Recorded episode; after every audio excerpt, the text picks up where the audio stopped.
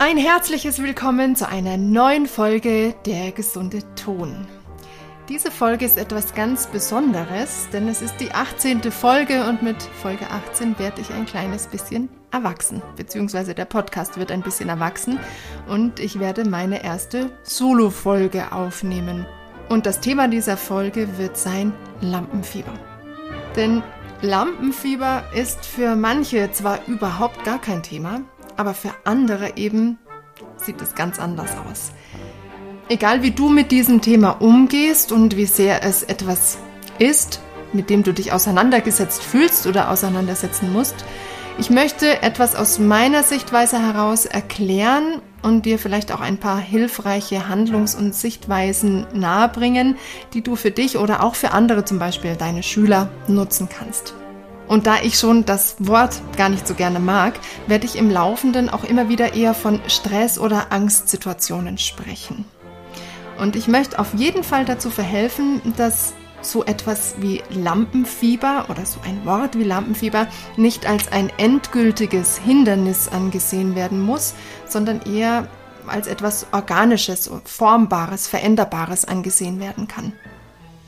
Und wie ich eben schon gesagt habe, weil ich mit dem Wort allein schon meine Unstimmigkeiten habe, fangen wir auch gleich mal mit dem Wort an sich an. Das Wort Lampenfieber ist in seiner Ursprung aus dem 19. Jahrhundert dem Französischen entsprungen.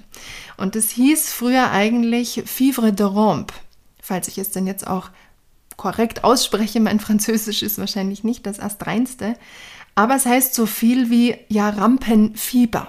Und es kam daher, dass die Bühnen des 19. Jahrhunderts damals mit Gaslampen beleuchtet wurden. Und diese Gaslampen, kann man sich vorstellen, waren ziemlich warm oder heiß und haben eben die Künstler Darbietenden auf der Bühne ziemlich zum Schwitzen gebracht.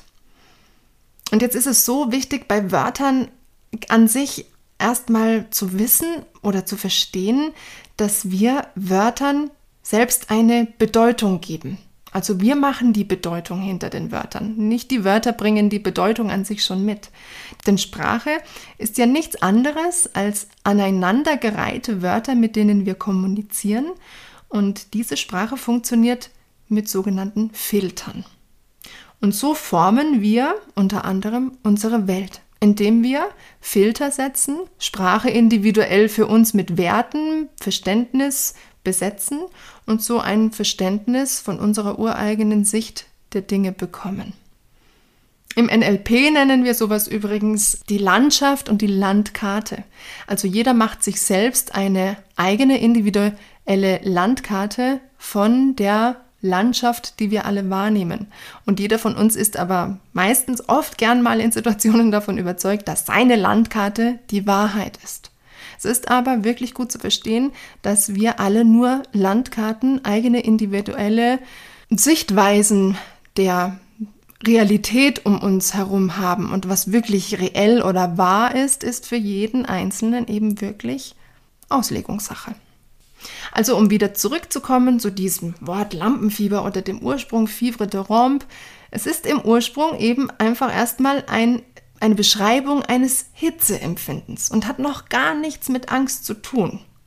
Und bekommt aber oder hat über die Jahre so eine Eigendynamik bekommen, dass jeder was zwar was ganz Individuelles mit dem Wort Lampenfieber verbindet, aber es wird über diese Individualität, über dieses individuelle Empfinden, wird so wie so eine Glocke gestülpt und irgendwie wird da so ein Allgemeinding draus gemacht. Also Lampenfieber ist für jeden etwas ganz Individuelles und ist eben erstmal ein Wort, das in seiner Bedeutung gar nicht wirklich das im Ursprung wiedergibt, wofür es mal gedacht war. Also du merkst vielleicht schon, es wurde um ein Wort drum etwas gebastelt, was den Wert, den Inhalt des Wortes verändert hat. Und dieses Überstülpen wie eine Glocke führt zu einer sogenannten Generalisierung oder Verallgemeinerung. Weil wir dieses Wort nämlich einfach so breitflächig für eigentlich sehr komplexe und, wie schon gesagt, individuelle Zusammenhänge nutzen, geht uns der Blick für die Details und die eigentlichen Themen und Gründe, die hinter dieser Sache stehen, komplett verloren. Ein Beispiel zum Beispiel für Generalisierung, Verallgemeinerung in unserer Sprache, die wir täglich fast nutzen, sind zum Beispiel, wenn wir sagen, das ist immer dasselbe. Das ist immer dasselbe mit dir, zum Beispiel der tadelnde Ausdruck, den Eltern manchmal gerne an ihre Kinder richten. Oder ich schaffe es nie pünktlich zu sein. Ja, das ist der tadelnde Ausspruch mit sich selbst. Oder auch gerne verwendet, Männer sind Schweine. Es ist total vermessen, denn man kann gar nicht alle Männer dieser Welt kennen, um festmachen zu können, dass wirklich alle Männer Schweine sind. Ich glaube, ihr Männer könnt mir da auch recht geben. Und das sind einfach nur so Beispiele, wie wir unreflektiert in unserer Alltagssprache diese Verallgemeinerungen nutzen. Und ich möchte so ein bisschen aufzeigen, dass das einen selben, ähnlichen, nicht selben, einen ähnlichen Mechanismus auch mit der Verwendung zum Beispiel von so einem Wort Lampenfieber haben kann. Sobald nämlich das Wort Lampenfieber ausgesprochen wird, gibt es so, laufen so rasante Mechanismen ab und es fällt durch total viele Raster durch und ähm, hat eine sehr radikale Wirkweise. Ich hoffe, man kann mir da jetzt gedankenmäßig noch folgen, schon gleich am Anfang. Es wird aber im Laufe des Podcasts noch ein bisschen mehr verständlicher, was ich damit meine. Durch diese ganzen Verallgemeinerungen, diese Generalisierungen, entsteht dann nämlich mit der Zeit so etwas, das man Vorannahmen nennt. Also wir haben dann diesem Wort gegenüber Vorannahmen. Vorannahmen wären zum Beispiel Lampenfieber ist schlecht. Lampenfieber muss bekämpft werden. Lampenfieber will ich auf keinen Fall haben. Lampenfieber mindert die Leistung und ist peinlich und so weiter und so weiter. Also selbst wenn man noch gar keine eigenen Erfahrungen zum Beispiel mit Lampenfieber gemacht hat und hört vielleicht andere darüber sprechen, dann bekommt man diesen negativen Touch ja schon irgendwie mit über die Worte, die Sprache, die genutzt wird und die Emotionen, die damit fließen und man, man macht sich sofort ein Bild und, und ja, nimmt vorweg, dass das alles nicht so toll sein kann. Also Lampenfieber hat in dem Fall überhaupt keine Chance, irgendetwas anderes zu sein als das, was es meistens angesehen wird. Ein gutes Beispiel dafür ist zum Beispiel aus meiner eigenen Erfahrung, aus meinem eigenen Leben.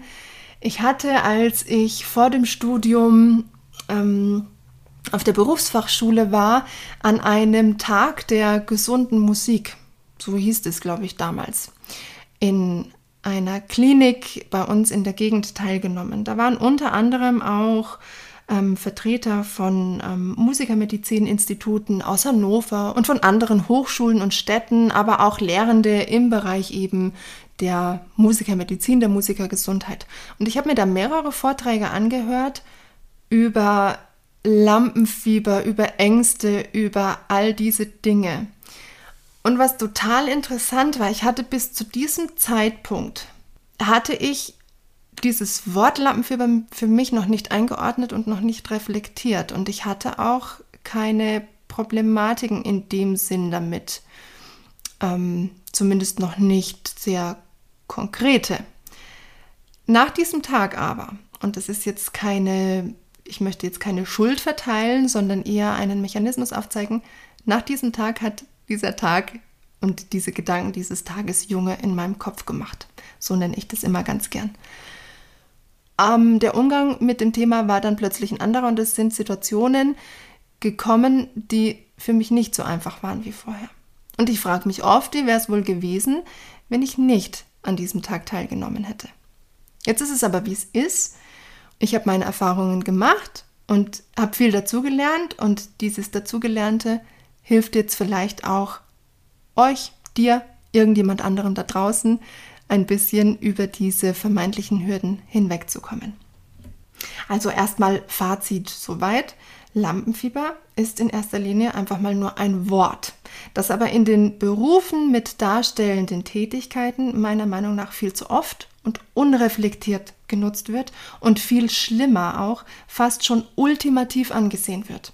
Entweder man hat es im Griff und es beeinflusst einen vielleicht bestenfalls gar nicht so sehr, oder man ist einfach nicht für diesen Beruf gemacht. Ziemlich ultimativ. Und wie ich schon gesagt habe, damit es nicht so ultimativ angesehen wird, möchte ich meine Gedanken hier etwas darlegen und vielleicht hilft es dir ja.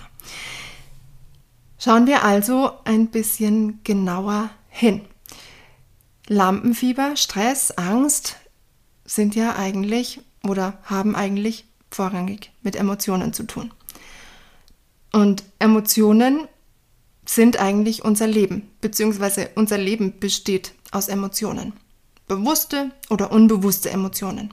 Und solange ein Gehirn in seinen Funktionen und seiner Arbeitsweise intakt und gesund ist, wird man auch immer Emotionen haben.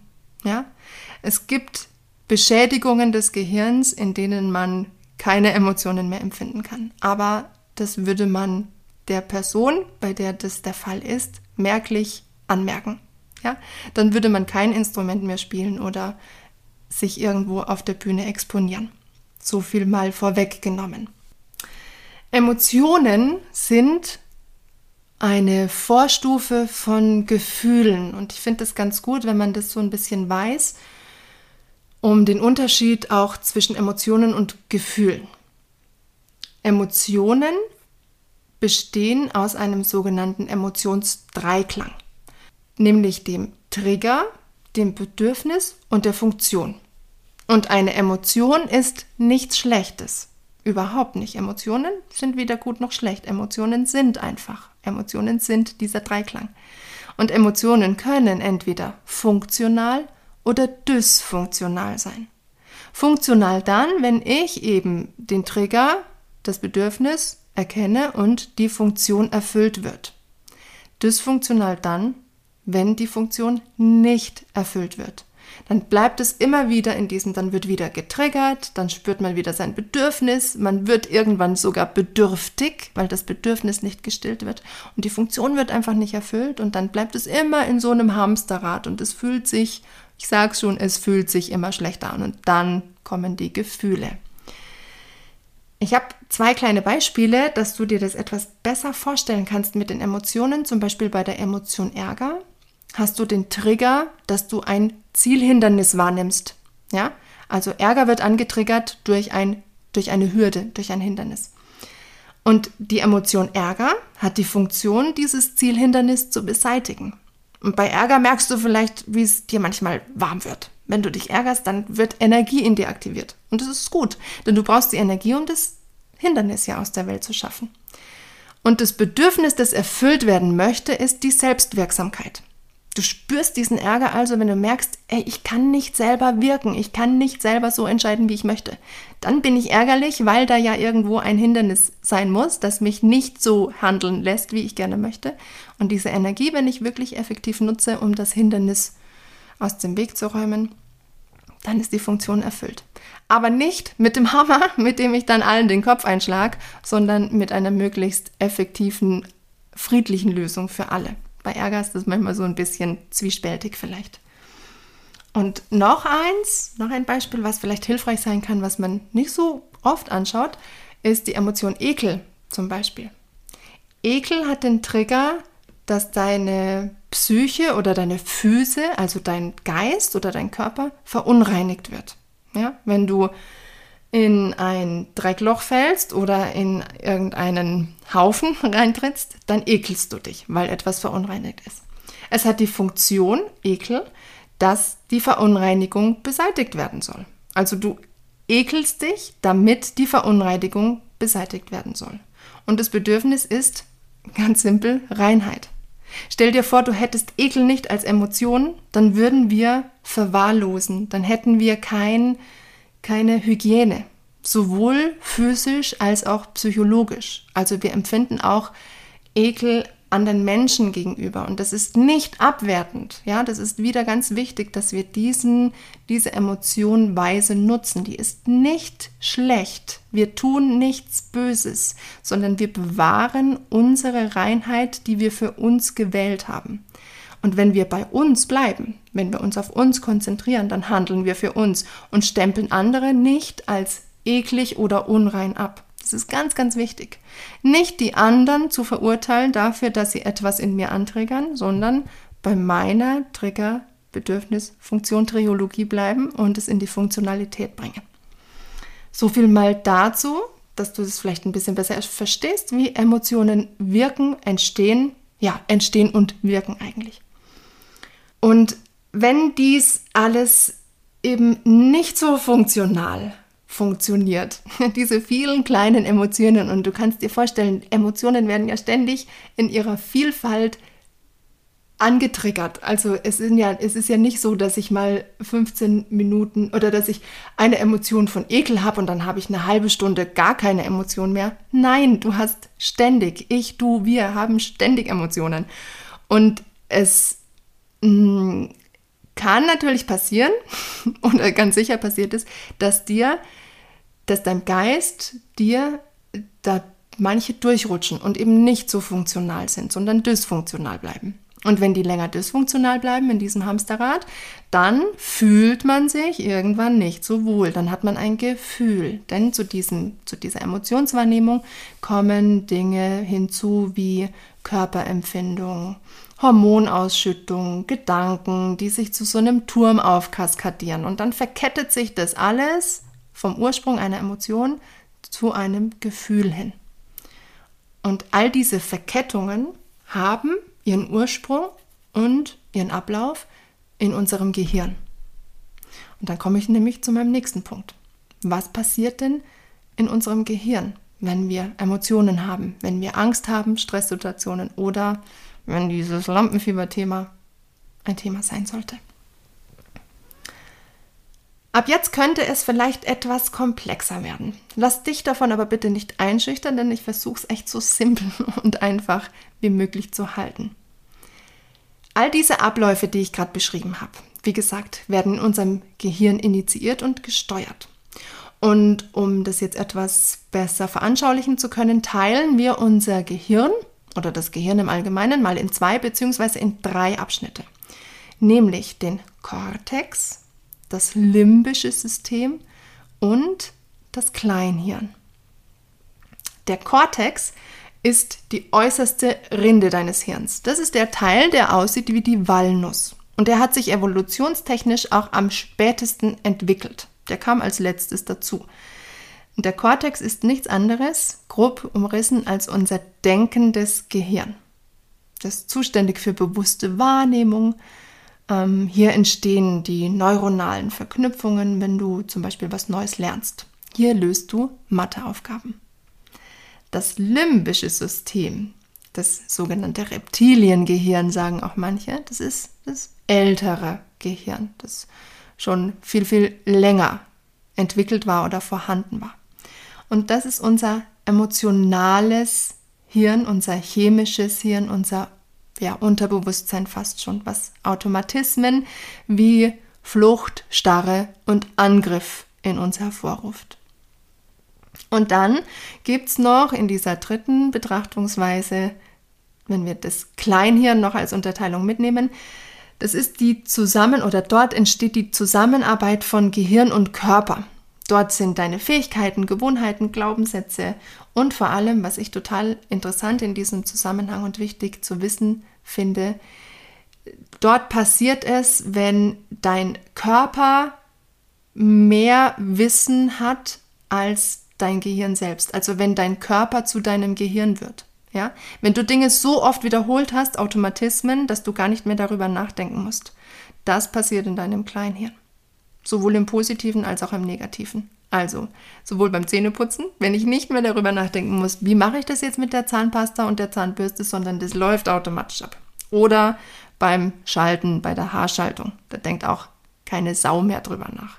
Außer man fährt Automatik. Aber das ist jetzt ein anderes Thema. Aber du verstehst, was ich meine vielleicht. Also wenn, wenn der Körper es automatisch macht. Und eben nicht nur im positiven, sondern auch im negativen. Wenn der Körper schon genau weiß, was auf den Trigger folgt. Was auf den Trigger folgt, der Stress- und Angstsituationen in dir hervortriggert. Dann geht es so schnell und es läuft eine, ein, ein komplexes Zusammenspiel von ganz vielen einzelnen Abteilungen, läuft bestens eingeübt, top koordiniert auf einen Schlag ab. Ja? Da musst du gar nicht lange überlegen, dein Körper weiß genau, was er machen muss um zu verkörpern, welchen Stress, welche Angst du hast. Also, das passiert im Kleinhirn. Ich würde jetzt aber gerne etwas genauer auf dieses, auf diesen kortikalen, also diese Hirnrinde, die aussieht wie die, wie die Walnuss und dein Reptilienhirn eingehen, dein limbisches System. Die sind nämlich für die Emotionsregulierung total interessant. Und damit arbeiten wir zum Beispiel auch ich und viele andere, die unter anderem M-Trace Coaching machen, arbeiten mit den Mechanismen von dem Cortex, beziehungsweise genauer gesagt dem präfrontalen Cortex. Also das ist der Teil, der direkt hinter deiner Stirn liegt und einem Teil, mehr, ja, unter anderem einen Teil des limbischen Systems, nämlich der Amygdala. Es gibt noch ein paar andere, aber hauptrangig die Amygdala. Das sind jetzt die beiden, die uns interessieren. Präfrontaler Kortex und Amygdala. Und die kannst du dir ungefähr so vorstellen, wenn du deinen Daumen zum Beispiel unter deinen Zeige-, Mittel-, Ring- und kleinen Finger klappst und den so einsperrst, dann kannst du dir vorstellen, dass deine Finger, also Ring, Zeige, Mittel und Klein, ähm, der, Kort, der Kortex sind, der kortikale Teil, und der Daumen ist das limbische System, das eingeschlossen ist. Das ist tief drinnen, fast schon in deinem Stammhirn, was in das Rückenmark übergeht. Und wenn du jetzt Stresssituationen hast, dann ist es oft so, dass die Amygdala die Führung übernimmt und der kortikale Teil, der Kortex, abschaltet. Das ist wirklich, als würde der komplett ausmachen. Da ist kein logisches Denken mehr. Und dann klappen deine Finger nach oben und die Amygdala, dein Daumen kann rausfeuern und wenn du dich jetzt noch so vorher hättest vielleicht festhalten können mit dieser geschlossenen Faust, dann kannst du jetzt mit dieser offenen Hand rutschst du nach unten ab. Du kannst dich nirgendwo mehr festhalten. Du hast keinen Halt mehr. Du bist quasi loose.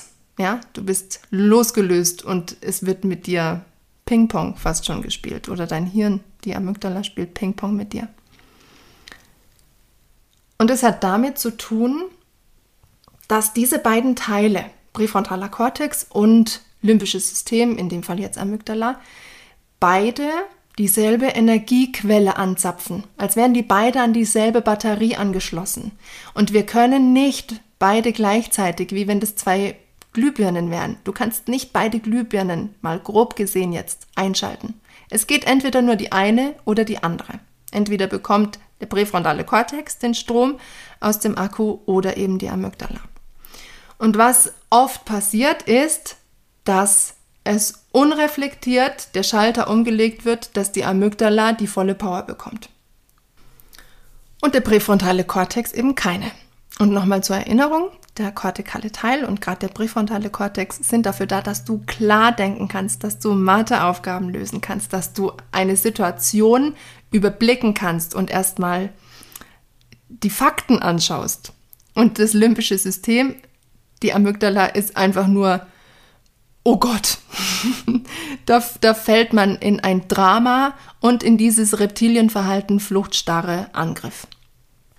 Und rein logisch gedacht müsste man es jetzt eigentlich doch einfach nur schaffen, dass der Strom nicht in die Amygdala fließt, sondern in den kortikalen Teil, damit wir in der Logik bleiben, damit wir die klare Sicht behalten, einen kühlen Kopf behalten, ja, damit hier vorne nicht der Kortex durchbrennt, die Birne durchbrennt, sondern die Glühbirne durchbrennt, sondern wir eben klar bleiben.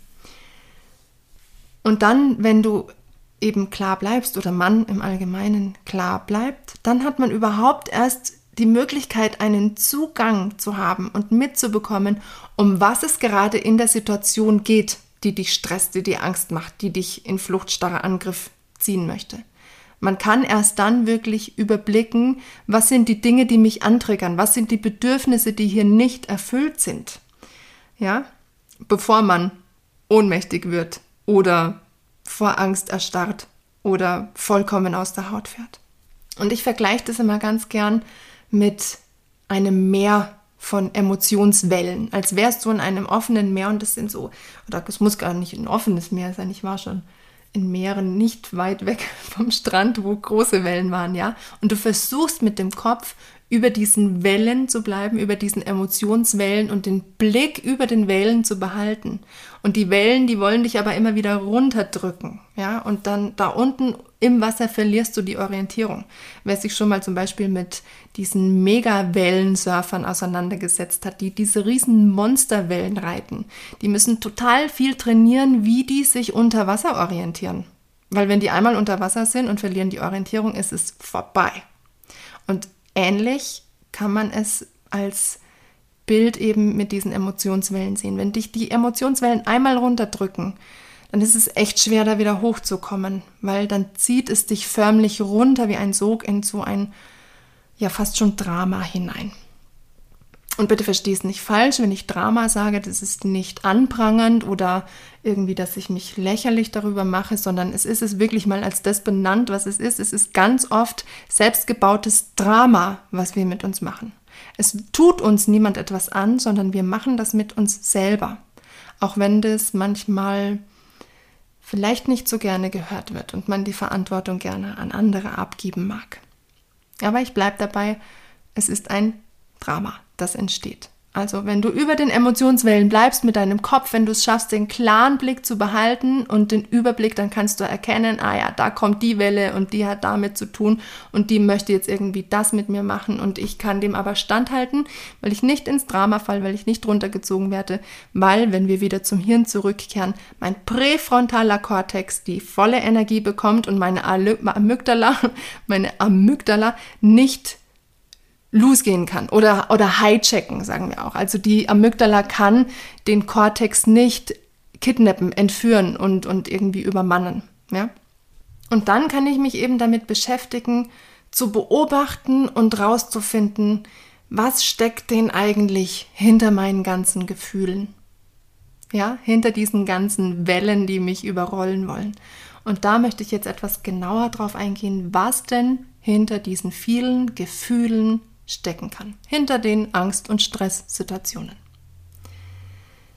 Und ich hatte es ja schon eingangs gesagt, dass es immer um Triggerfunktion Bedürfnis geht und die Funktionalität erreicht werden möchte. Ja, Emotionen haben immer das Bedürfnis neben ihrem eigentlichen Bedürfnis. Also die Emotion möchte immer in die Funktionalität kommen. Diese hat nicht den hintergründigen Gedanken, oh, ich komme jetzt, damit du dysfunktional bleibst und damit ich dich so richtig schön in eine verstrickte Gefühlswelt runterziehen kann. Nein, wirklich. Wenn du Emotionen hast, lass sie, betrachte sie so neutral wie möglich und versuch es mit diesem Blick Triggerfunktion Bedürfnis zu sehen. Und dann kannst du schon viel neutraler damit umgehen und packst nicht noch mehr Emotionen rein. Und alles, was mit einem Problem zu tun hat, ist eben dysfunktional. Das habe ich ja schon erklärt. Man muss sich also als erstes klar werden, wenn man es schafft, den Kopf über diesen Wellen zu behalten, zu schauen, um was für Bedürfnisse geht es denn hier eigentlich gerade? Welches Bedürfnis ist nicht erfüllt? Bei der Angst war es das Bedürfnis nach Selbstwirksamkeit. Bei Trauer ist es zum Beispiel das Bedürfnis, einen Wert zu erhalten. Ja?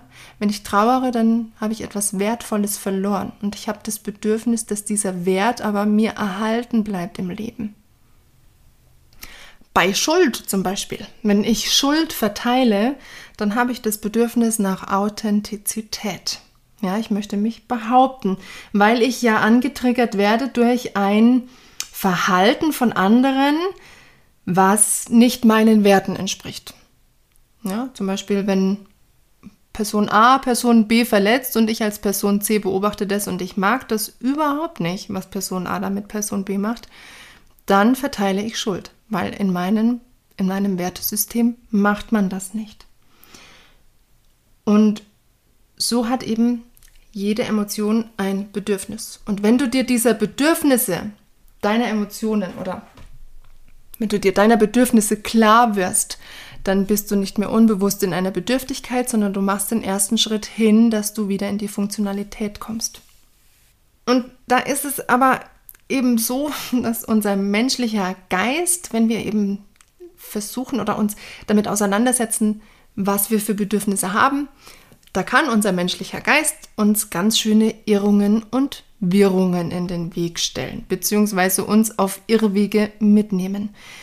Man kann dieses Beobachten und dieses Rausfinden seiner Bedürfnisse schon wirklich üben und kultivieren und auch selber bearbeiten. Das ist überhaupt kein Problem.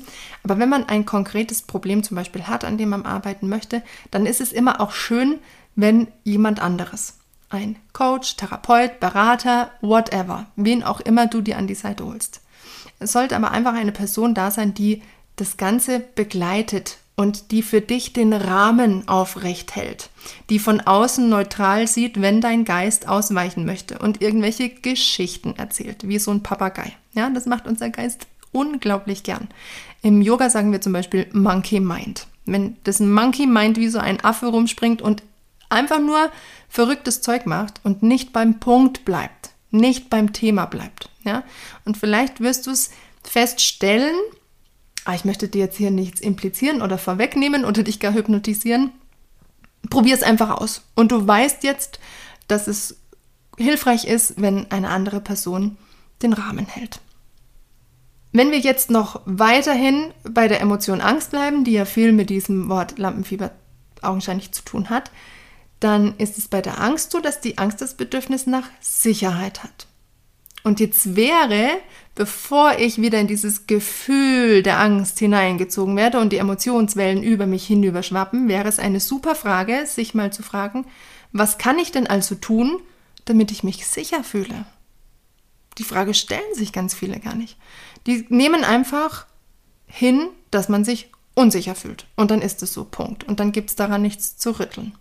Also das wäre jetzt zum Beispiel schon mal eine total hilfreiche Frage. Oder eine andere interessante Frage wäre auch, was ist denn, wenn es gar nichts wirklich mit Angst zu tun hat oder nicht diese spezielle Art von Angst ist, sondern eine andere Angst?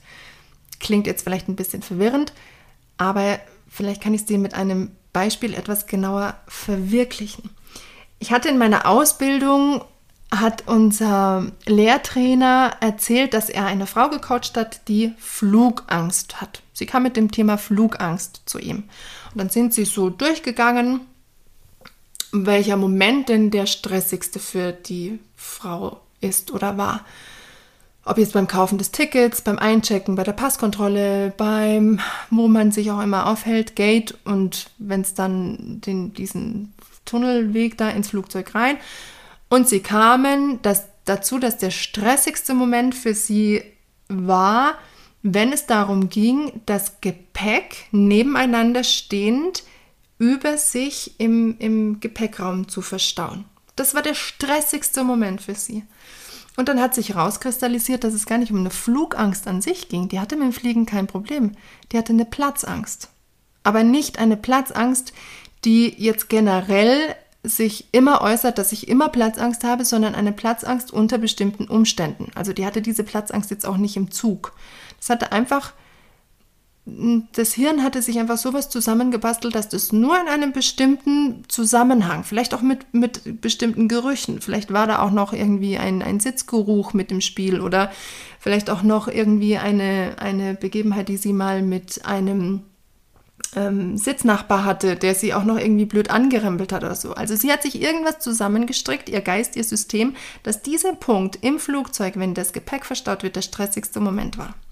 Und jetzt merkst du vielleicht, dass wir, wenn sie dieser Sache nicht auf den Grund gekommen wäre, sie immer mit dem Gedanken durchs Leben gelaufen wäre, sie hat Flugangst. Und Flug an sich wäre immer ein Problem. Es ging aber nicht um das Fliegen. Es ging um den Moment, die Platzangst zu spüren. Vielleicht auch verbunden mit, einem, mit einer gewissen Art von Ärger, kann da auch mit reinspielen, dass man nicht selbstwirksam ist, weil man beengt wird durch die anderen um sich herum. Also da kann ganz viel individuell mit reinspielen. Aber wenn man eben es nicht entlarvt und nicht mehr Tiefenstruktur in eine Oberflächenstruktur, also in so eine oberflächliche Betrachtungsweise reinbringt, dann könnte sie oder hätte sie es nicht wandeln und für sich verbessern, verändern können. Und das ist ein ganz wichtiger Punkt, diese Tiefenstruktur und die Oberflächenstruktur. Denn wir bleiben einfach viel zu oft in Oberflächlichkeiten hängen. Genauso ist es eine Oberflächlichkeit, wenn wir einfach plakativ etwas mit Lampenfieber abstempeln. Es muss ja gar nichts mit der, der Art von Lampenfieber zu tun haben, von der wir denken, dass Lampenfieber so und so sein muss. Ja, vielleicht kannst du mir hier noch folgen. Es geht auf jeden Fall darum, einen tieferen Blick hinter die Dinge oder für, für Umstände zu bekommen. Und dann erkennt man auch mehr, um welche Bedürfnisse es sich eben handelt, welche Bedürfnisse nicht erfüllt sind. Was ist denn dann erkenne ich, was ist mein Motiv? Warum reagiere ich denn so? Warum mache ich das dann so? Was ist, was ist der Grund meines Handelns und meines Redens und meines Fühls? Und dann komme ich der Wurzel meiner Probleme in Anführungszeichen viel, viel näher, anstatt wenn ich in diesen Oberflächlichkeiten hängen bleibe. Also bring Tiefenstruktur in oberflächliche Strukturen. Dann, wenn wir weiterschauen, was noch ein Grund hinter diesen ganzen Emotionsgefühlsverstrickungen sein könnte, wäre der, die Frage nach der Adresse meiner Emotion. Und damit meine ich hm, die Frage, ist das meine Emotion oder ist das eine übernommene Emotion? Und das kann jetzt vielleicht etwas abstrakter herkommen und ich möchte da nicht allzu tief einsteigen, weil man sich da wirklich verrennen verlieren kann und das sehr, sehr kleingliedrig betrachten kann. Aber generell gesagt, ähm, kann es wirklich sein, dass wir manchmal auch einfach Emotionen uns übernehmen von anderen Menschen. Ähm, zum Beispiel, oder nicht zum Beispiel, wir als Kinder, als kleine Kinder, beobachten ja Verhalten unserer Eltern, mimen dieses nach und lernen dadurch Essen, Sprechen, Laufen und so weiter. Wir beobachten und versuchen es zu imitieren. Und das machen wir nicht nur mit äußerem Verhalten, sondern das machen wir bis ins kleinste Ding hinein. Das kann jetzt für einige etwas befremdlich klingen und Sie können damit nichts anfangen. Und dann kann ich euch nur den Ratschlag geben oder den Hinweis, dass es hier sich so verhält, wie wenn ihr einen Schaufensterbummel in der Stadt macht. Ihr seid zu nichts gezwungen, hier alles von mir ähm, einzukaufen und mit nach Hause zu nehmen, sondern ihr könnt euch das hier einfach anhören, anschauen, wie in einem Schaufensterbummel und könnt für euch entscheiden, was euch dienlich ist oder was nicht. Aber ich finde es ganz interessant, das mal in den Raum zu werfen. Denn wie schon gesagt, wir scannen unsere Eltern komplett durch anhand von sogenannter Spiegelneuronen. Und eben nicht nur nach Verhalten im Äußeren, sondern nach Emotionen, nach allem, was unsere Eltern beschäftigt. Und wir Kinder oder Kinder an sich wollen gerne ausgleichen. Also die fangen dann unbewusst an, ein Verhalten oder eine Emotion an den Tag zu legen, die das Verhalten oder die Emotionen des Elternteils wieder ausgleicht. Ja, ist eigentlich ein total edler Zug von kleinen Kindern, aber kann eben auch oft nicht so dienlich sein. Und um jetzt hier eben nicht so diffizil und kleingliedrig zu werden, Schauen wir mal nur jetzt bei Verhalten und ähm, plakativen Emotionen wie zum Beispiel Angst, wenn zum Beispiel deine Mutter ähm, dir immer wieder vorgelebt hat, wenn es an exponierte Situationen rangeht, ein, ein, ein, ein Vorstellungsgespräch, ein, wenn, wenn man etwas sprechen musste, zum Beispiel vor mehreren Leuten, ein Auftritt, eine Auftrittssituation und sie hat mit Angst reagiert, dann hast du dir dieses Verhalten ein Stück weit abgeguckt. Und das muss jetzt nicht bedeuten, dass du das genau an den Tag legst, aber du hast, es wurde ein Samen gelegt. Und wenn du jetzt nach dem Ursprung einer Emotion fragst, dann kann man wirklich über das Gefühl, über ein ehrliches, reflektiertes Gefühl ermitteln, habe ich das in mir entstehen lassen, diese Emotion, später dieses Gefühl, oder ist es eine Emotion, die ich übernommen habe von jemand anderem? Ich finde es einen ganz hilfreichen Beitrag. Und vielleicht, wenn dich euch dieses Thema mehr interessiert, dann wisst ihr, wenn ihr mir vielleicht auch auf meinem Instagram, auf meinem anderen Kanal folgt, da gehe ich immer wieder auch mal tiefer in andere Themen ein und da wird es auch noch mehr dazu geben. Also gerne auch auf Rückmeldung von dir, von euch, werde ich näher auf solche Sachen eingehen. Aber für dieses Mal belassen wir es jetzt erstmal dabei. Gut zu wissen ist auf jeden Fall, dass man sich auch Emotionen über die Spiegelneuronen und auch Verhalten natürlich über die Spiegelneuronen abschauen kann. Und der nächste Punkt in meiner Auflistung, was dahinter stecken kann, ist ein sogenanntes Überwollen. Ja, wenn ich einfach unbedingt etwas möchte, was auch immer. Dann komme ich nämlich raus aus meinem sogenannten Grundtonus. Es gibt nämlich sogenannte ähm, Tonusgrade, wenn man es mal ganz einfach beschreibt, einen Grundtonus, in dem alles gut ist, einen eine Überspannung und eine Unterspannung. Ja? Und wenn ich in einem Überwollen bin, dann kannst du dir vielleicht schon vorstellen, dass du eher in eine Überspannung kommst. Und für alle, die schon mit Alexander-Technik Erfahrung haben, das ist das, was Alexander-Technik vermittelt, wenn es um den Zustand des nicht zielfixiert sein geht. Ist jetzt vielleicht ein bisschen schachtelig ausgedrückt. Also bei Alexander-Technik möchte man nicht zielfixiert sein. Ja, man möchte nicht in ein Überwollen kommen, sondern eher in einen Status von im Hier und Jetzt sein und tun im Nichtstun. Also ich tue nichts und tue trotzdem was, aber mit nichts. klingt so ein bisschen abstrakt und klingt auch eher nach so chinesischen Weisheiten. Und tatsächlich gibt es eine chinesische Kampfkunstweisheit, ich weiß gar nicht, ob man das so sagen kann, die nennt sich aber Wu Wei und kommt aus der chinesischen Philosophie. Und Wu Wei besagt nichts anderes als dieses Tun im Nichtstun. Im Fluss sein. Wie wenn man mit einem Boot in einem Fluss sitzt und angestrengt paddelt, mit einem Kajak zum Beispiel, und dann einfach mal sich entscheidet, die Paddel reinzuholen und sich vom Fluss mitnehmen zu lassen. Das, dann kommst du auch vorwärts, aber du tust nichts. Etwas abstrakt, aber beschreibt schon mal so ein bisschen in seiner Basis, worum es geht, wenn wir entspannt sind oder eben nicht entspannt sind. Wenn du also merkst, du bist nicht entspannt, du bist in einer eher Überspannung, dann kannst du dich mal fragen, dann kannst du mal wie auf die Pause-Taste drücken. Das ist ja auch was, was man in Alexander Technik gern macht oder was mir gelehrt wurde, dass man einen, auf einen Pause-Knopf drückt und mal dem präfrontalen Kortex vielleicht auch in dem Fall etwas mehr Energie gibt und mal beobachtet, worum geht es jetzt eigentlich gerade? Was will ich denn gerade so unbedingt erreichen? Was möchte ich bezwecken?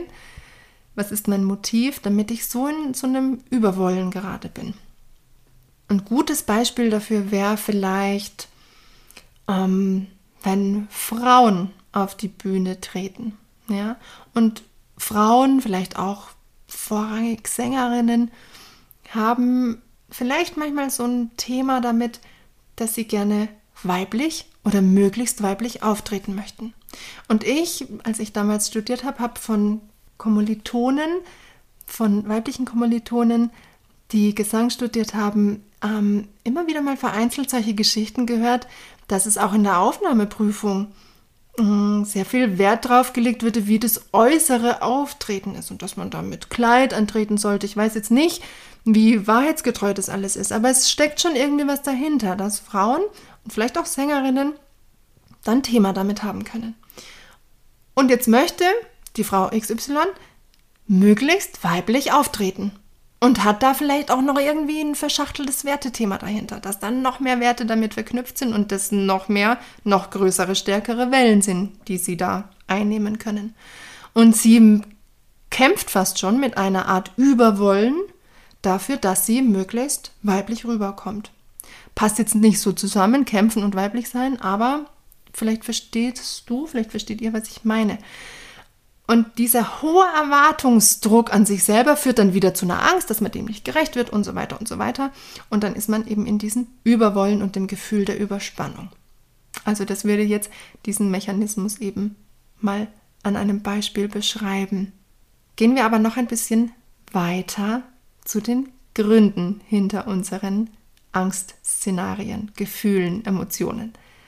Was auch ein total interessanter Blick auf die Sache ist und was mir oft sehr hilft, ist die Annahme, die Theorie, die, der Fakt, wie auch immer du das jetzt an dich rankommen lässt, dass in uns mehrere Anteile wirken.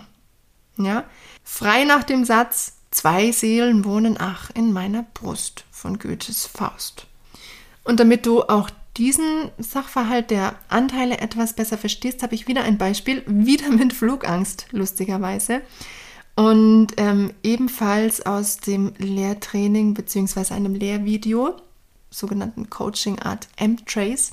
Und der hat eine Frau gecoacht, die auch Flugangst hatte. Die kam zu ihm, weil sie einen Oder andersrum, sie kam zu ihnen, weil sie 20 Jahre lang eben keine Flugangst hatte. Davor aber schon. Und der Grund, warum sie keine Flugangst mehr hatte, war die Geburt ihrer Tochter. Seitdem ihre Tochter vor 20 Jahren geboren wurde, hatte sie null Flugangst. Und sie ist auch mit ihrer Tochter in den Urlaub geflogen und es war überhaupt kein Stress. Und dann, 20 Jahre nach der Geburt der Tochter, ist sie mit ihrem Mann in den Urlaub geflogen. Und plötzlich, wie aus dem Nichts, war die totale Panikattacke im Flugzeug da. Und dann so im Verlauf des Coachings hat sich herausgestellt, dass es da eben um die sogenannten verschiedenen Ego-States oder Anteile bei dieser Frau ging. Nämlich je nach Situation oder Kontext, in dem wir uns befinden, werden unterschiedliche Facetten unserer Persönlichkeit aktiviert. Und so wurde die Persönlichkeit, wenn sie mit ihrer Tochter die Flugreise angetreten hat, wurde ihr die Persönlichkeit der Mutterrolle aktiviert und das Beschützende. Und da passt es ja überhaupt nicht, dass jemand, der beschützt und Vorbild ist und bemuttert, ähm, dass so jemand in eine Angst verfällt. Und dann kam es für ihr System überhaupt nicht in Frage, weil dafür gar keine Grundlage gegeben war. In dem anderen Kontext, in der anderen Situation, in dem anderen Persönlichkeitsanteil, der aktiviert wurde, wenn sie als Frau mit ihrem Mann unterwegs ist, wo man sich ja vielleicht auch eher anlehnt und Verantwortung abgibt und auch mal schwach sein kann vielleicht, da wurde es aktiviert. Da waren einfach, da war der Nährboden dafür da. Und sie hatte es ja, wie gesagt, schon vor der Geburt ihrer Tochter, hatte sie schon Kontakt mit Flugangst. Und die Erklärung aus der Hirnforschung zu so etwas ist eben, dass wenn wir stark mit einem bestimmten inneren Anteil assoziiert sind, also uns damit identifizieren können, dann reagieren wir unterschiedlich auf unterschiedliche Umstände bzw. unterschiedliche Trigger. In der Mutterrolle eben beschützend, in der Frauenrolle eben eher etwas zurückgenommen und vielleicht anlehnend und verletzlich. Und diese Anteile können auch, jetzt hast du schon verstanden, vielleicht, dass es eben Anteile in uns gibt. Es gibt ganz, ganz viele, frei nach dem Satz, wer bin ich und wenn ja, wie viele. Ähm, diese Anteile können manchmal auch in eine Art Konflikt kommen.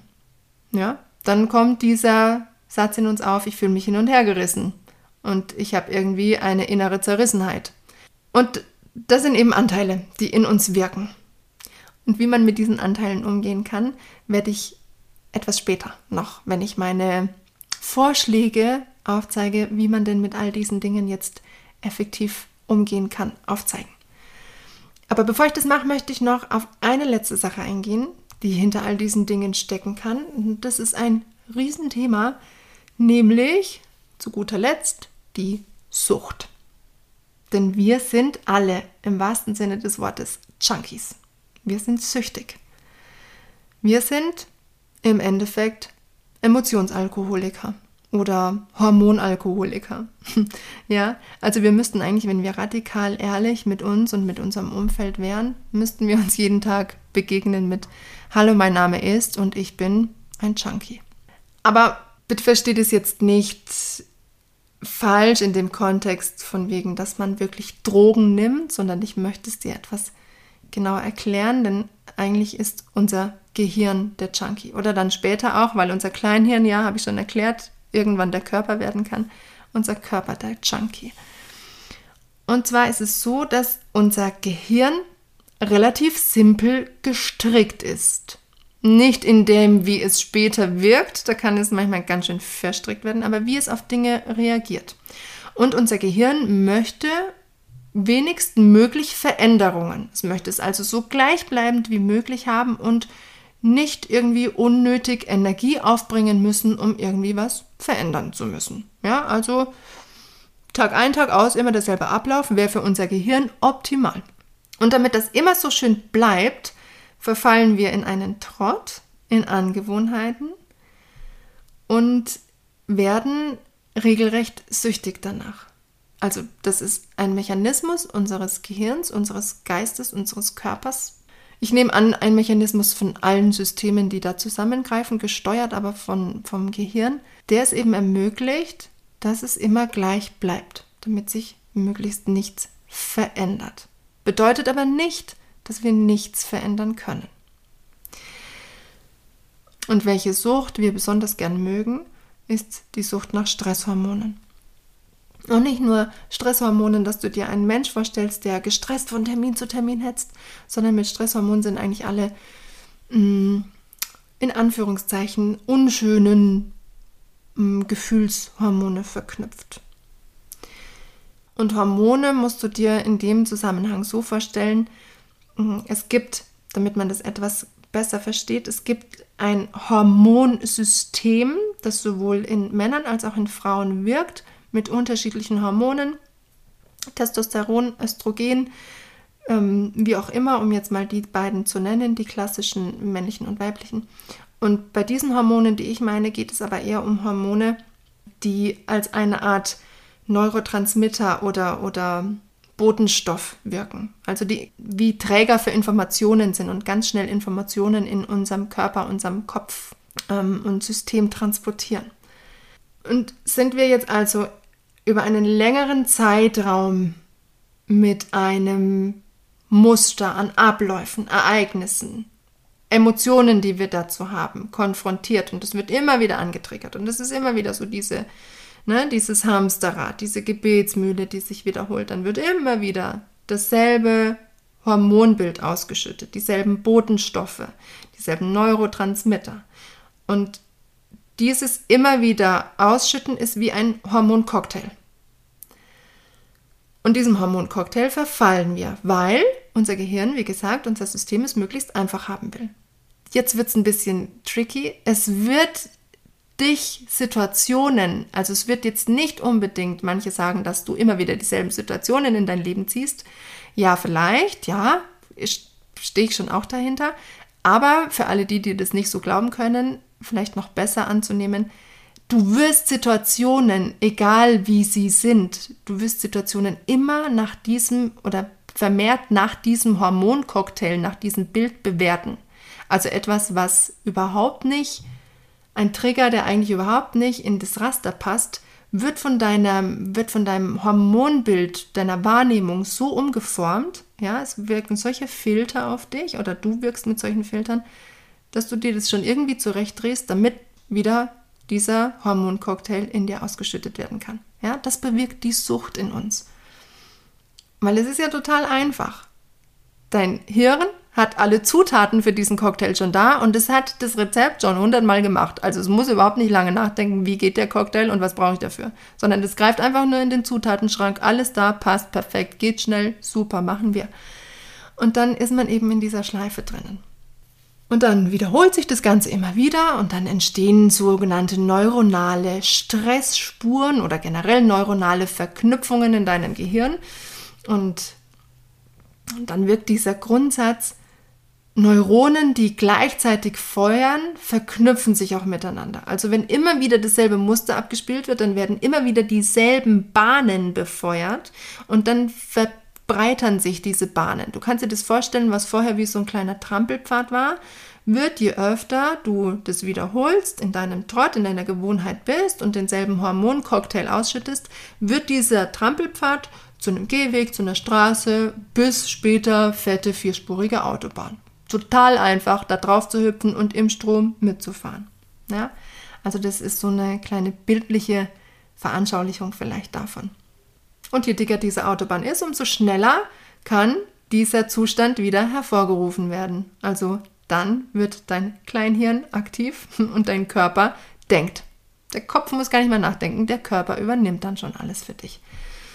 Und eben dieser Grundsatz, der übrigens von dem Psychologen Donald Hepp entwickelt wurde, der nennt sich Heppsche Regel, dass eben die Neuronen, die miteinander feuern, auch sich miteinander verknüpfen, diesen Grundsatz können wir aber für uns nutzen. Und jetzt komme ich dazu, dass wir den Spieß rumdrehen können. Wir sind nämlich all diesen Dingen, die ich beschrieben habe, nicht hilflos ausgeliefert, überhaupt nicht. Es braucht einfach nur Energie, um aus diesem Trott rauszukommen. Du musst quasi neue Zutaten in deinen Vorratsschrank, in deinen Cocktailschrank packen und neue Rezepte anbieten. Ja, dein Hirn braucht neue Gewohnheiten. Und es geht nicht von alleine. Es wird nicht ein Cocktailmixer kommen, um mal bei dem Bild zu bleiben, und sich in deinen Kopf reinsetzen und neues Equipment mitbringen und ganz neue Ideen. Nein, das muss man wirklich selber machen. Man muss Energie aufbringen. Und bevor ich da jetzt noch genauer drauf eingehe und auch noch mehr, ja, versuche, starte, Lösungsansätze zu präsentieren, möchte ich noch mal ganz kurz zusammenfassen, was bisher so ein bisschen rauskam. Also, Wörter, Wörter wie Lampenfieber sind einfach nur Wörter und wenig aussagekräftig. Nur dann oder erst dann, wenn sie mit Werten besetzt werden. Und die Werte setzt jeder selbst dahinter. Und solche Wörter sollten möglichst nicht ungeprüft in unser System kommen, sondern prüfe, was du in dein System kommen lässt. Prüfe, welche Worte du nutzt. Reflektiere, welche Sprache du nutzt. Denn hinter allen Dingen, aller Sprache, die wir nutzen, stecken ganz individuelle Emotionen. Und diese Emotionen gilt es zu ergründen, diesen bewusst zu werden und sich dann mit diesem bewusst gewordenen auseinanderzusetzen, also die Tiefenstruktur. Unser Gehirn ist an allem beteiligt und wenn wir die Wirkungsweise unseres Gehirns verstehen, also wie das mit dem Amygdala und dem präfrontalen Kortex funktioniert, dann kann das schon total stressmindernd wirken. Dann nicht die oberflächlichen Empfindungen und Aussagen sollten hängen bleiben, sondern wir sollten sie in der Tiefe ergründen und prüfen und Tiefenstruktur reinbringen. Und eben, was ich jetzt zuletzt erklärt habe, die Sucht nach unseren Hormonen ist ein machtvoller Mechanismus unseres Organismus, unseres Gehirns, unseres Körpers, den wir aber durchschreiten können. Ja, und jetzt komme ich zu diesen schon angekündigten Vorschlägen für Lösungsansätze oder Lösungsideen. Wenn wir wieder bei den Emotionen anfangen, dann hatte ich ja schon mehrmals jetzt die Tiefenstruktur erwähnt. Und hier geht es dafür, dass du dir deiner Bedürfnisse bewusst wirst. Das hatte ich vorhin auch schon, glaube ich, ganz deutlich gemacht. Also frag dich gezielt, was steckt hinter meinem Handeln? Was möchte ich damit erreichen, wenn ich zum Beispiel, wie die Situation der Sängerin, der weiblichen, die sehr weiblich rüberkommen möchte, was möchte ich damit denn eigentlich bezwecken? Worum geht es wirklich? Warum ist dieses Bedürfnis in mir so hoch, so weiblich rüberzukommen? Welches Grundbedürfnis steckt denn dann noch dahinter? Und die Frage, lohnt es sich wirklich dafür, einen solchen Aufwand oder nicht zu sagen Aufstand zu betreiben? Ja? Manchmal kann es auch sein, dass man sich einfach festgebissen hat in irgendeinem Schmarren. Und dann stellt man fest, ach mein Gott, ist ja überhaupt nicht so wild, kann ich fallen lassen, kann ich bleiben lassen aber man hat ziemlich viel Energie verschwendet für einen Floh, den man sich selbst oder jemand anders einem ins Ohr gesetzt hat. Man kann sich auch fragen in diesem Zusammenhang, was möchte ich denn stattdessen fühlen, was ich gerade fühle? Was möchte ich denn stattdessen dieses Überbolz? Was möchte ich denn, wie möchte ich mich denn überhaupt fühlen? Ja, also die Tiefenstruktur in die Oberflächlichkeit bringen. Dann, was ich finde, was ein super Tool ist, das man immer gut selber anwenden kann, ist sein Belohnungsnetzwerk im Gehirn zu aktivieren. Denn anstatt immer wieder durch diese ganzen Süchte immer wieder das Stressnetzwerk weiter auszubauen und fette Autobahnen im Gehirn entstehen zu lassen, sollte man sich eher auf das Belohnungsnetzwerk in seinem Gehirn konzentrieren. Denn bei den Stressnetzwerken oder bei dem Empfinden jetzt von Angst zum Beispiel, da geht es ganz viel um so ein Themenfeld Ordnung und Stabilität.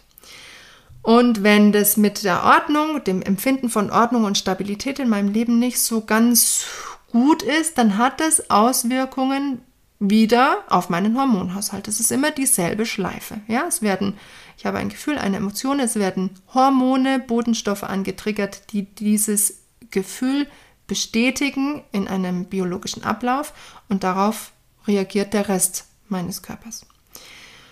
Und wenn wir jetzt Angst haben, Probleme mit Ordnung und Stabilität haben, dann geht es da vorrangig um das Hormon Cortisol. Und wenn Cortisol in, der Cortisolgehalt in, im Blut ansteigt, dann hemmt dieser Cortisolspiegel unser Belohnungsnetzwerk. Also es wird wirklich wie eine Schranke vor einen Teil deines Gehirns gebaut, der bekommt keine Energie mehr, der mit dem Gefühl, Empfinden von Belohnung zu tun hat. Und jetzt kannst du da ganz einfach entgegenwirken, indem du aktiv dein Belohnungsnetzwerk hochfährst, also aktivierst. Zum Beispiel mit den Gedanken an eine belohnende Handlung. Also wenn du dich innerlich auf etwas nach dem Stress konzentrierst. Wenn du zum Beispiel eine Vorspielsituation hast und du steckst dann noch in so einem Gefühlsmuster drinnen, dann kannst du dich aktiv auf dein Belohnungsnetzwerk konzentrieren und sagst dir, okay, danach habe ich aber eine super geile Massage gebucht. Oder ich gehe ends lecker essen, weil ich bin gerade in der und der Stadt und da gibt es den Koreaner oder den Vietnamesen oder was auch immer. Und darauf konzentrierst du dich. Und dann bekommt ein Teil deines Gehirns wieder Energie und nicht nur dein Stressnetzwerk. Ja? Also das wäre so ein Tool. Konzentrier dich auf das, was lohnenswert für dich ist, womit du dich belohnst, wie der Lolly beim Zahnarzt. Das ist dasselbe System. So hemmst du die Ausschüttung von Cortisol und bist in diesem Feld Ordnung und Stabilität viel besser aufgestellt und hast nicht so einen Stress im Kopf. Dann das nächste Tool oder die nächste Herangehensweise, die hilfreich ist, ist, den inneren Dialog in deinem Kopf zu stoppen oder zu unterbinden und über die Emotionswellen zu kommen oder gar nicht erst runtergedrückt zu werden. Also wenn man gerade von diesen Emotionswellen so runtergedrückt wird und vielleicht erinnerst du dich an Momente deines Lebens, wo es wirklich grau, düster und nicht so toll war, dann hörst du vielleicht auch die Stimme, die da so auf dich einredet. Und die gilt es zum Schweigen zu bringen. Und manchmal hilft da wirklich, dass man erstmal bemerkt, wow, ich quatsch mich ja selbst dermaßen zu und dass man mal auf den Tisch haut und sagt, Ruhe, sei still. Ja, das ist schon mal der erste Schritt. Und dann zu erkennen, dass man sich eigentlich nur selber hypnotisiert und immer weiter unter diesen Wellen schon drunter hält. Denn wir können uns super ausmalen, was blöd ist und die tollsten Bilder dafür finden und unser Geist wird von unseren Worten in unserem Kopf so hypnotisiert, dass der Körper, wie das Kleinhirn ja schon sagt, wie der Wackeldackel mitmacht und irgendwann der Körper zum Gehirn wird und der Automatismus beginnt. Und diese Automatismen gilt es zu durchbrechen. Und die, das schafft man manchmal, indem man sich bewusst ist um diesen inneren Dialog und wirklich klare Entscheidung für sich trifft. Und das muss man bestimmt mehrmals machen. Denn wenn du das einmal machst, dann ist es, als hättest du mal die Schaufel rausgeholt, um einen Gehweg frei zu schaufeln. Oder, oder, oder nicht mal eine Schaufel, sondern eher so eine, eine Hacke oder, oder ein, ein, irgendwas, um ein, was freizuschneiden. Du verstehst vielleicht, was ich meine, oder? Also du hast erstmal nur darüber nachgedacht, oh, ich könnte mal einen kleinen Trampelpfad anlegen. Mit einem Mal.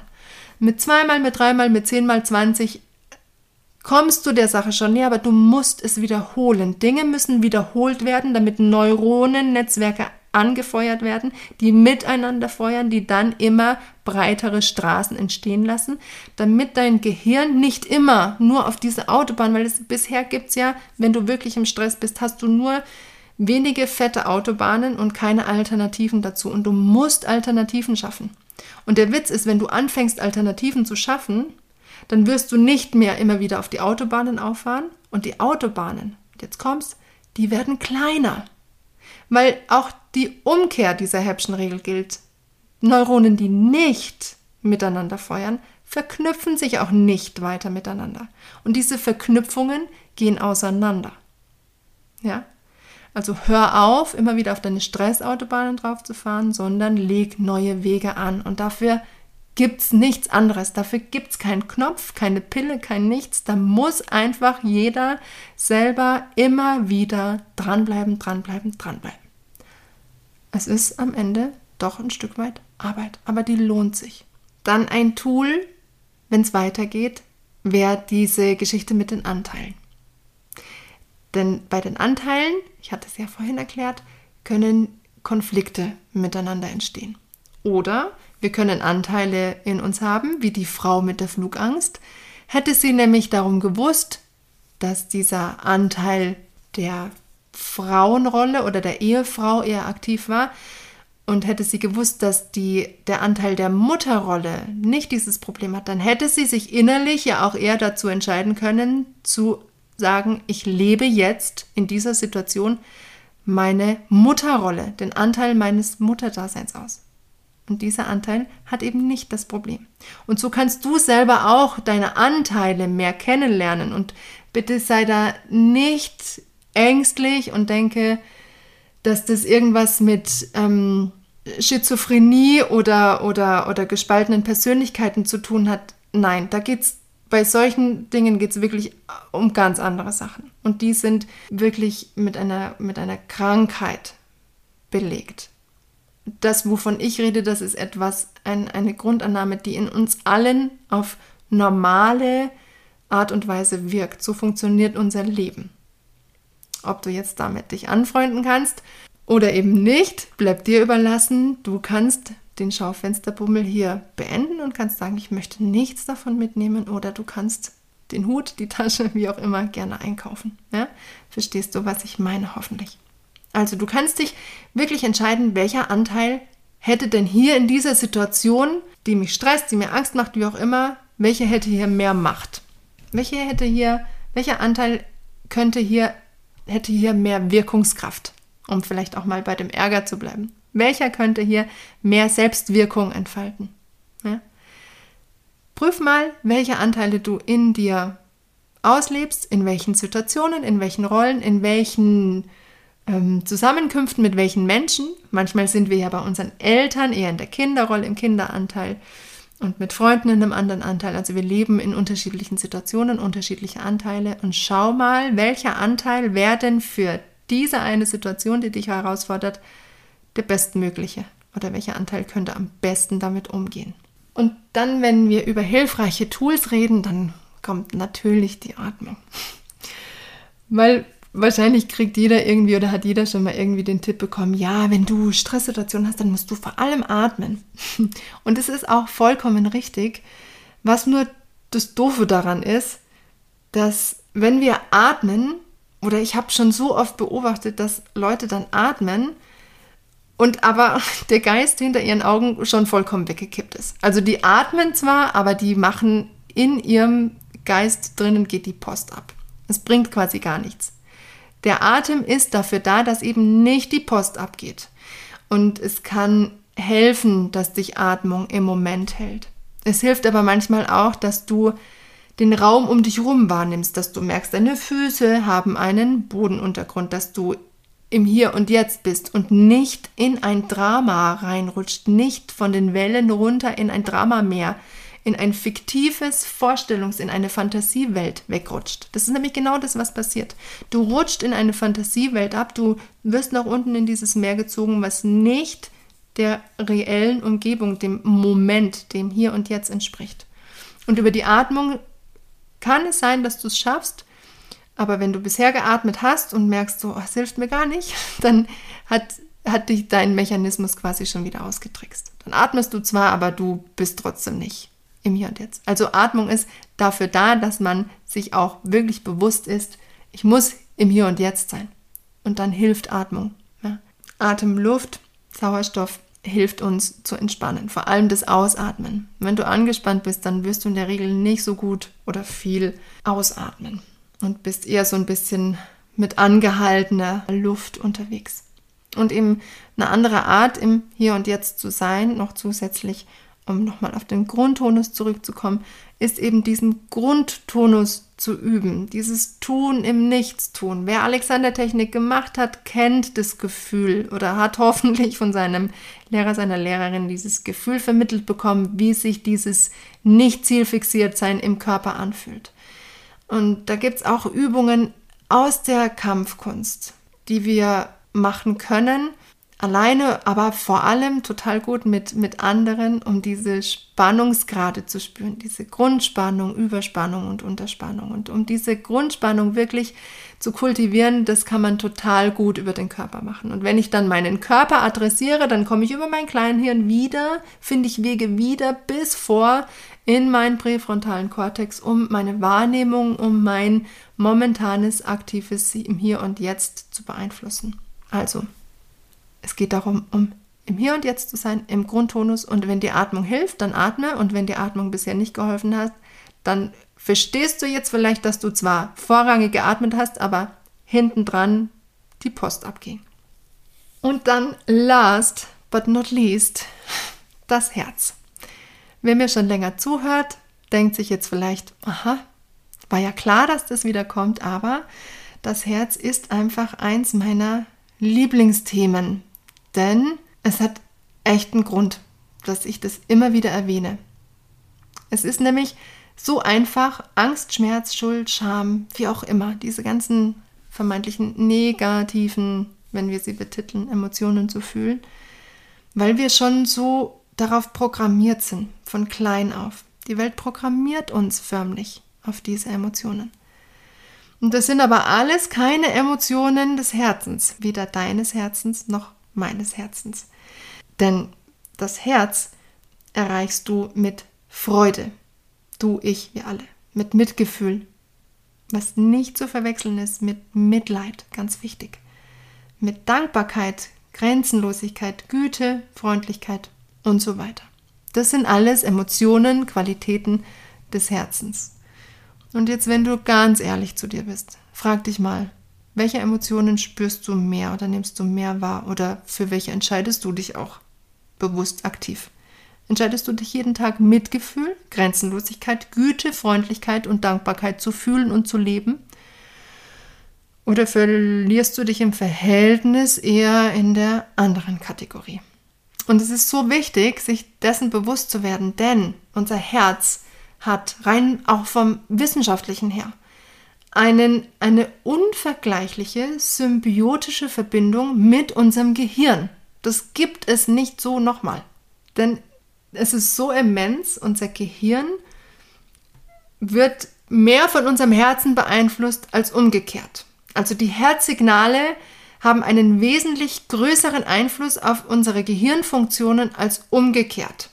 Sie beeinflussen emotionale Verarbeitung, dass die kognitiven Fähigkeiten höher sind. Es beeinflusst unsere Aufmerksamkeit, unsere Wahrnehmung, unser Gedächtnis und unsere Fähigkeit, Probleme zu lösen, also wie wir Problemen gegenübertreten. Und es ist nachweislich, dass diese Verbindungen vom Herzen auf physiologischer Ebene viel vielfältiger sind als äh, vom Herzen zum Gehirn, viel vielfältiger als vom Gehirn zum Herzen. Also viel mehr Nervenbahnen, viel mehr Informationen, die von unserem Herzen in unser Gehirn gesendet werden, als umgekehrt. Und da ist es ein interessanter mh, hm, Teilbereich von, diesem, von diesen Verbindungen. Und die wirken ist die sogenannte, oder ein interessanter Aspekt, ist die sogenannte Herzratenvariabilität. Das ist nämlich die Fähigkeit des Herzens, durch einen möglichst variablen Herzrhythmus, also in welchem Rhythmus dein Herz schlägt und wie groß die Abstände zwischen diesen Herzschlägen sind, eben durch diese durch einen sehr variablen Abstand sich dadurch unterschiedlichen Situationen, ob jetzt belastend oder nicht, anpassen zu können.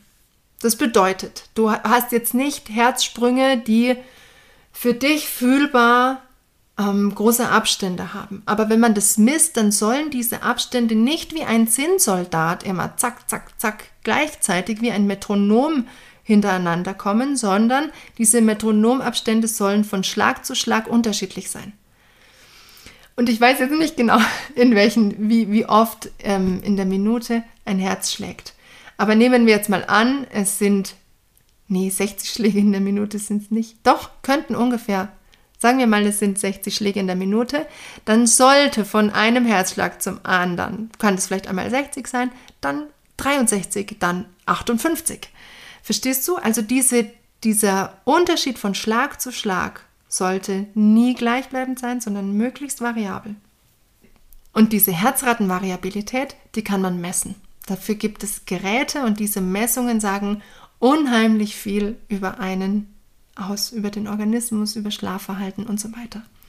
Wen dieser Umstand interessiert mit der Messung der Herzratenvariabilität und wie man Einfluss auf sein Herz nehmen kann, der kann sich gerne, sehr gerne in meinem Newsletter anmelden, denn ich habe einige Kurse und Seminare geplant, ähm, nicht alleine, sondern mit Unterstützung, wo es um diese Themen Herzratenvariabilität und Herzenergie geht. Ja, wo wir wirklich das Herz aktivieren, damit die Informationen wieder fließen können über die vielen Verbindungen vom Herzen zum Gehirn. Und auch hier nimm mit von deinem Einkaufsbummel, was du mitnehmen magst. Und wer sich damit nicht anfreunden kann, der lässt es einfach stehen und vielleicht wirkt diese Information auch später irgendwann in dir. Das wäre es jetzt aber tatsächlich soweit mal von mir zu diesem Thema Lampenfieber, um es nochmal am Ende zu benennen. Und jetzt weißt du, dass du vielleicht dieses Wort für dich anders nutzen kannst oder vielleicht gar nicht mehr nutzt und hast hoffentlich ganz viel Hilfreiches von mir mit an die Hand bekommen. Und gerne, gerne schreib mir. Ich freue mich über Feedback, über Nachfragen, über, wenn du Interesse hast, noch mehr zu erfahren. Ich kann ja nur auf das reagieren, was von euch quasi mir entgegengebracht wird, wenn es um neue Themen geht. Und da bin ich wirklich offen und freue mich über Austausch und über Vorschläge und Wünsche von euch. Außerdem freue ich mich natürlich auch, wenn du, wenn ihr mich unterstützt. Und zwar, indem ihr die Folge, wenn ihr denn meint, dass sie hilfreich sein könnte für andere, mit anderen teilt. Ihr könnt mir gerne auch eine Bewertung hinterlassen, eine positive, auf welcher Plattform auch immer ihr dieses Format anhört und wie auch immer es auf dieser Plattform möglich ist, dort eine Art ähm, Daumen nach oben oder gefällt mir zu hinterlassen. Und das war es jetzt von mir und meiner ersten Solo-Folge und ich wünsche dir euch einen schönen Tag, schönen Abend, wann auch immer ihr die Folge anhört. Und wir hören uns spätestens dann zur neuen Folge wieder. Macht's gut, gesunde Töne bis dahin, ciao.